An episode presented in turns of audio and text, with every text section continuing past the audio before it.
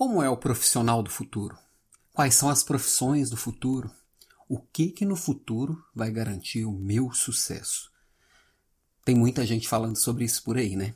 Eu sou Alan Pimenta e hoje aqui no Papo de Líder, na verdade, nós vamos falar sobre singularidades no mundo pós-digital.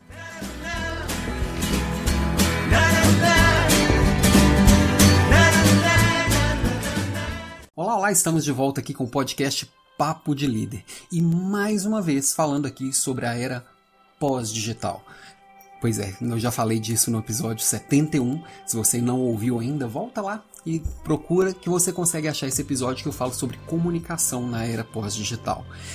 E se você não assina ainda também, procura aqui tanto no YouTube, quanto no Apple Podcasts, quanto no, no Spotify, no Deezer, no Google Podcasts. Eu estou para todo lado. É só procurar o Papo de Líder e assinar e gravar lá e marcar para poder te notificar assim que sair episódio novo. Todos os dias eu tenho provocações aqui, todos os dias de segunda a sexta, né?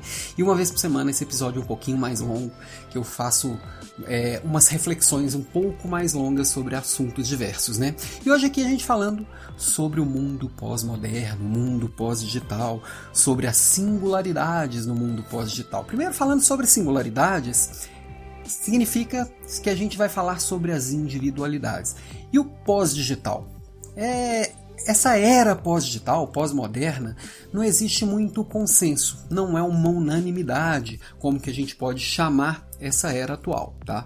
E talvez seja a era da falta de unanimidades mesmo, porque tem tanta coisa acontecendo ao, ao mesmo tempo e tantas ideias é, surgindo ao mesmo tempo que não faz mais sentido colocar tudo no mesmo pacote, colocar um rótulo e falar agora somos assim. E é exatamente esse o cerne do nosso episódio de hoje, que eu vou falar de singularidades, mas ainda no pós-digital. Porque eu, Alan Pimenta, acredito que estamos vivendo a era pós-digital. Por um motivo muito simples. Eu acredito que a gente, quando passa uma etapa, aquela etapa que a gente passou se torna uma coisa natural e que a gente nem pensa nela. Então, por exemplo, a luz elétrica. Quando surgiu a luz elétrica, eu imagino que tenha sido muito revolucionário. Não foi algo que eu vivi, mas eu imagino que causasse muito espanto a hora que você apertasse um botão e de repente a luz puff, automaticamente. Não dava aquele trabalho anterior de ter que gerar fogo ou qualquer outra coisa que fosse gerar energia. Era uma coisa muito simples a partir daquilo. Até então não era natural. Agora, eu já nasci com a luz elétrica, é, é, eu só lembro que ela existe a hora que ela não funciona, né? E a mesma coisa com a tecnologia. Eu não nasci em um mundo com a internet, por exemplo. Não é nem a tecnologia que está fazendo a diferença, mas sim essa comunicação e essa integração de dados e de informações que a internet traz. Eu não nasci com isso. Isso foi surgir, eu fui ter acesso à internet, já estava na faculdade. Então, na minha geração, eu estou com 42 anos, não é algo natural então, é, eu me condicionei. Hoje eu dependo tanto da internet que quando que eu percebo que ela, que ela existe? Quando ela para de funcionar. Quando cai o meu pacote de dados, quando o meu Wi-Fi não está funcionando bem, quando alguma coisa acontece e ela não funciona. Eu lembro que ela estava ali o tempo inteiro. Né? A, a turma mais nova talvez não pense na internet da mesma forma que eu. Quando eu falo assim, às vezes ainda vou entrar na internet, olha só para mim e fala assim, entrar, como assim entrar na internet? A internet está aqui, está aí, as coisas estão integradas na internet, as roupas, o, os vestíveis já estão integrados, já estão todos conectados, estão o tempo inteiro coletando informações e integrando a gente nessa grande rede e fazendo com que a coisa aconteça naturalmente. Então, se tecnologia e comunicação e internet é uma coisa tão natural que a gente já não pare para pensar nela, exceto se ela falha, então eu acredito que a gente já está nesse mundo pós-moderno. Então, nesse mundo pós-digital, o digital já se tornou algo natural mesmo que a minha geração não a tenha isso, não tenha isso como natural desde sempre. Eu, se eu abraçar isso e colocar isso no meu dia a dia, também já se torna algo natural. E para mim hoje já é, e é uma coisa que eu também não penso muito. Tá, mas o que, que tem de diferente nesse mundo em que a tecnologia e a comunicação acontece de uma forma tão integrada e tão natural que eu não preciso pensar nela. Isso traz muita coisa. Primeiro, uma disponibilidade gigantesca de dados e informações. Está tudo disponível o tempo inteiro. Também traz uma, uma possibilidade gigantesca de oportunidades. Eu posso fazer o que eu quiser em qualquer parte do mundo. Eu posso comprar um produto da China, prestar serviço para uma empresa na Alemanha, eu posso fazer o que eu quiser. Então essa liberdade, ela abre muitos espaços e muitas possibilidades. Pensando em profissão, é, parece que não faz mais sentido a gente pensar em profissão como uma coisa única. Então aquela pergunta que a gente ainda faz para as crianças, o que que você vai ser quando crescer? não faz mais sentido. É uma pergunta de mentalidade industrial para uma era pós-digital. O que ela vai ser, o que ela vai fazer, sei lá, daqui 20 anos, perguntar isso para uma criança de 6 anos, pensar que daqui 15, 20 anos, provavelmente ela vai estar tá fazendo coisas que hoje não são necessárias, que hoje não existem. Ela vai ser demandada para entregar algo que ainda não existe. Não tem como ela extrapolar isso. E mais do que isso, a ideia de profissão que a gente tem hoje, de escolher uma coisa e se dedicar àquela uma coisa para sempre, ela já está deixando de fazer sentido. A gente já não precisa mais escolher uma coisa e seguir com aquela coisa o resto da vida, porque porque o mundo muda o tempo inteiro. Não faz sentido a gente não mudar o tempo inteiro. O mundo tem uma série de possibilidades. Não faz sentido que cada um de nós se agarre apenas a uma possibilidade e ir com ela até o final. Não que seja errado, não que seja ruim, tem muita gente fazendo isso muito bem, abraçando uma causa e seguindo com ela, mas isso fecha uma série de possibilidades. Então, eu acredito que a gente está passando da era do currículo para a era do portfólio. O que, que é isso? Eu deixo de ter uma coisa que eu mostro o que, que eu já fiz naquela uma coisa e aí a pessoa acha que com aquilo que eu já fiz, eu posso oferecer algo para aquela pessoa, para aquela empresa, para aquela história, para aquela demanda, para uma coisa muito mais ampla. Eu ofereço tudo que eu já fiz nas várias habilidades e talentos que eu tenho e mostro o que que eu posso oferecer e agregar para as várias demandas que o mundo oferece. Então, eu vou ter um portfólio de talentos. O que que eu posso oferecer?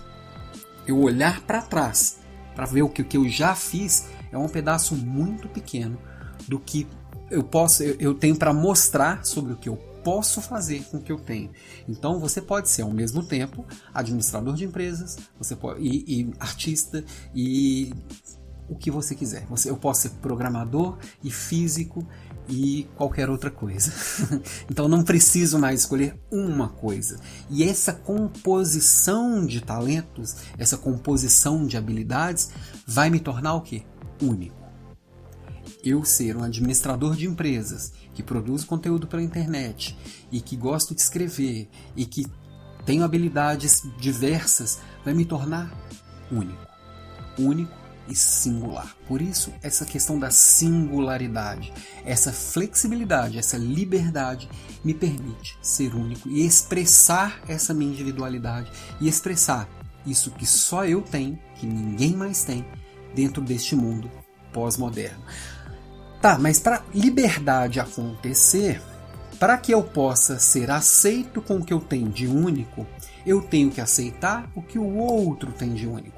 Então, de liberdade, esse mundo pós-digital também exige que exista diversidade. E diversidade vai muito além de, do, dos conceitos que a gente ouve por aí, que são conceitos válidos, mas limitados. São conceitos clichê, apesar de verdadeiro.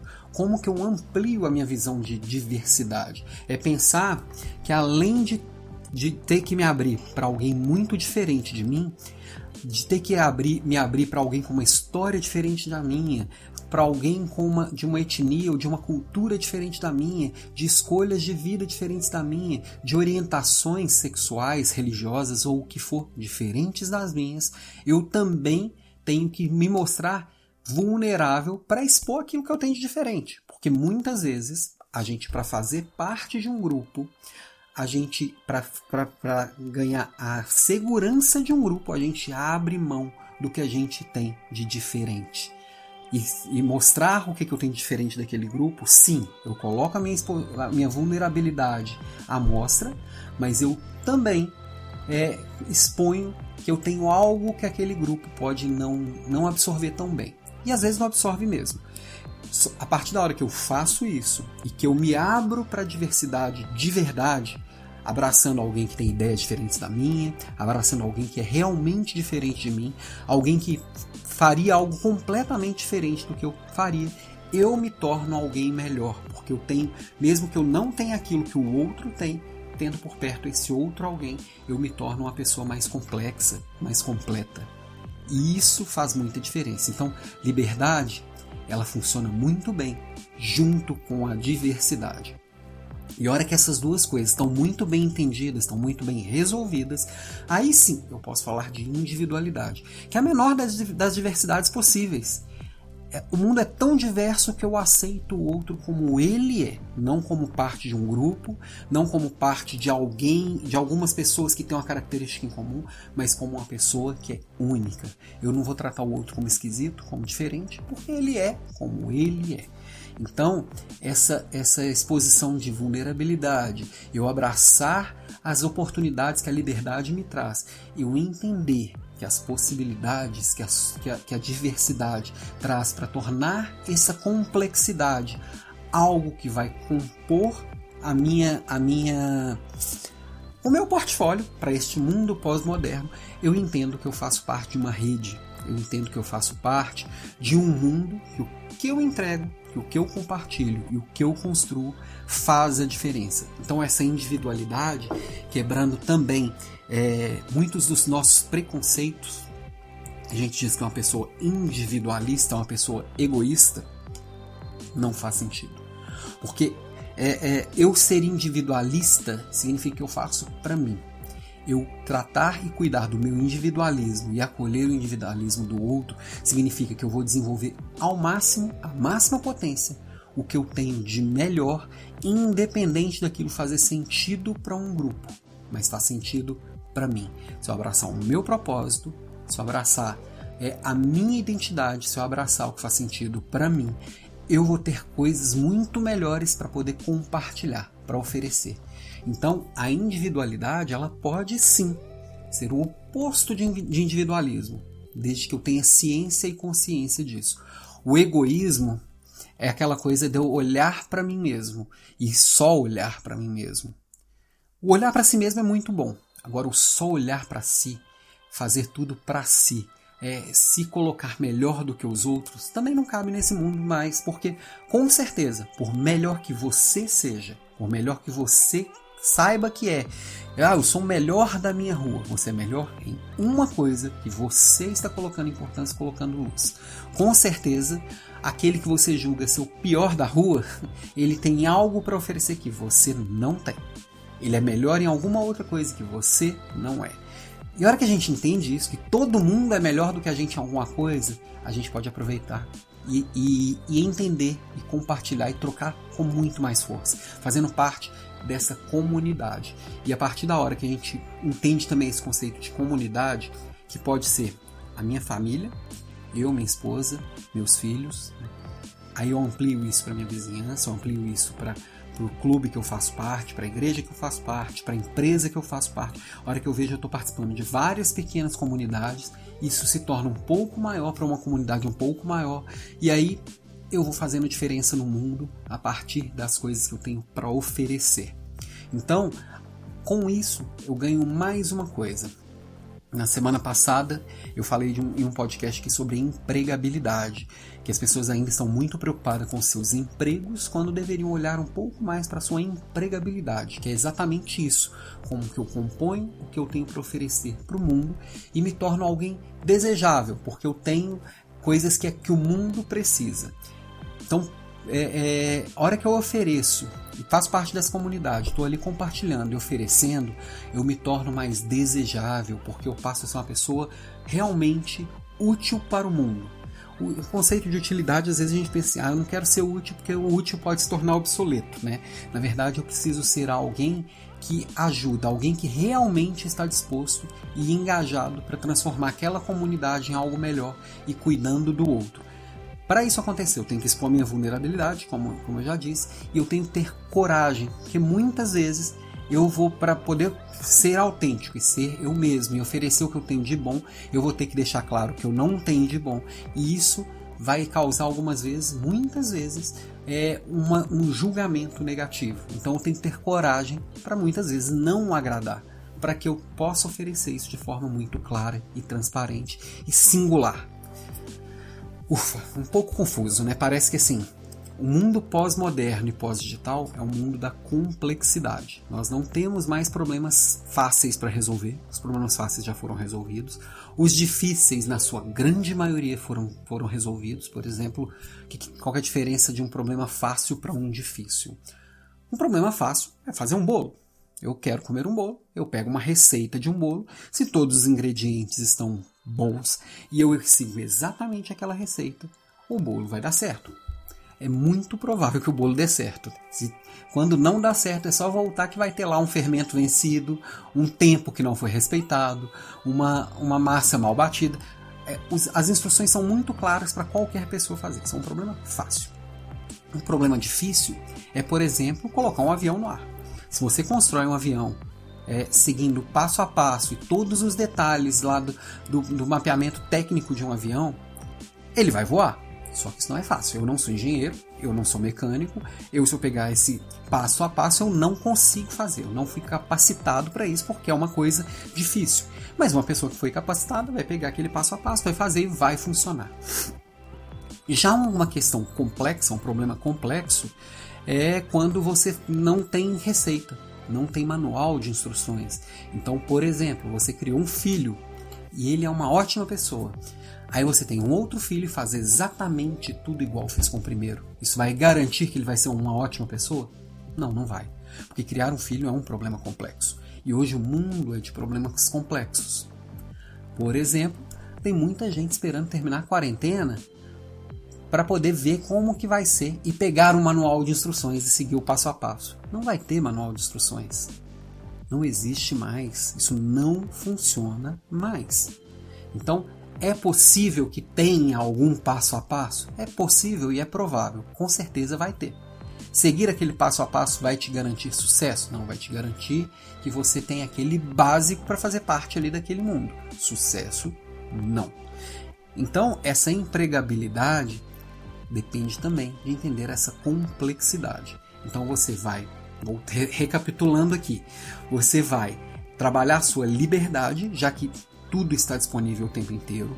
Você vai cuidar da diversidade, oferecendo para o outro a sua vulnerabilidade e acolhendo as histórias de vida e as possibilidades diferentes do outro, e a partir disso você vai filtrando para chegar à sua individualidade e conecta essa individualidade com o que você tem para oferecer de melhor a uma rede.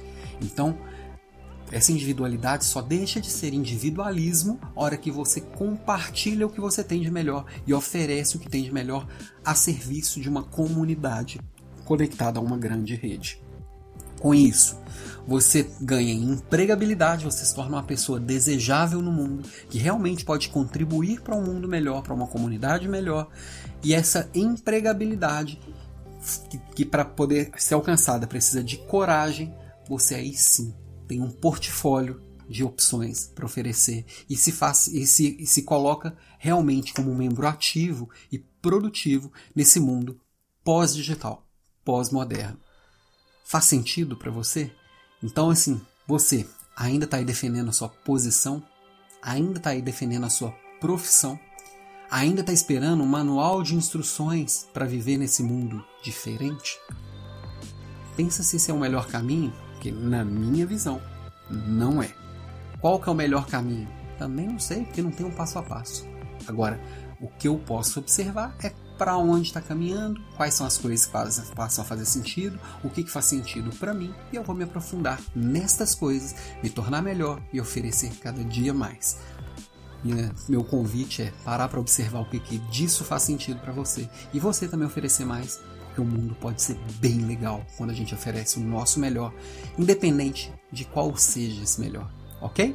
Esse é o Papo de Líder de hoje. A gente se vê mais ao longo da semana com as provocações e na semana que vem com um papo um pouco mais longo, sabe-se lá sobre o que. O mundo oferece um monte de oportunidades e eu não sei qual, qual delas eu vou abraçar essa semana. Beijos para você e até lá.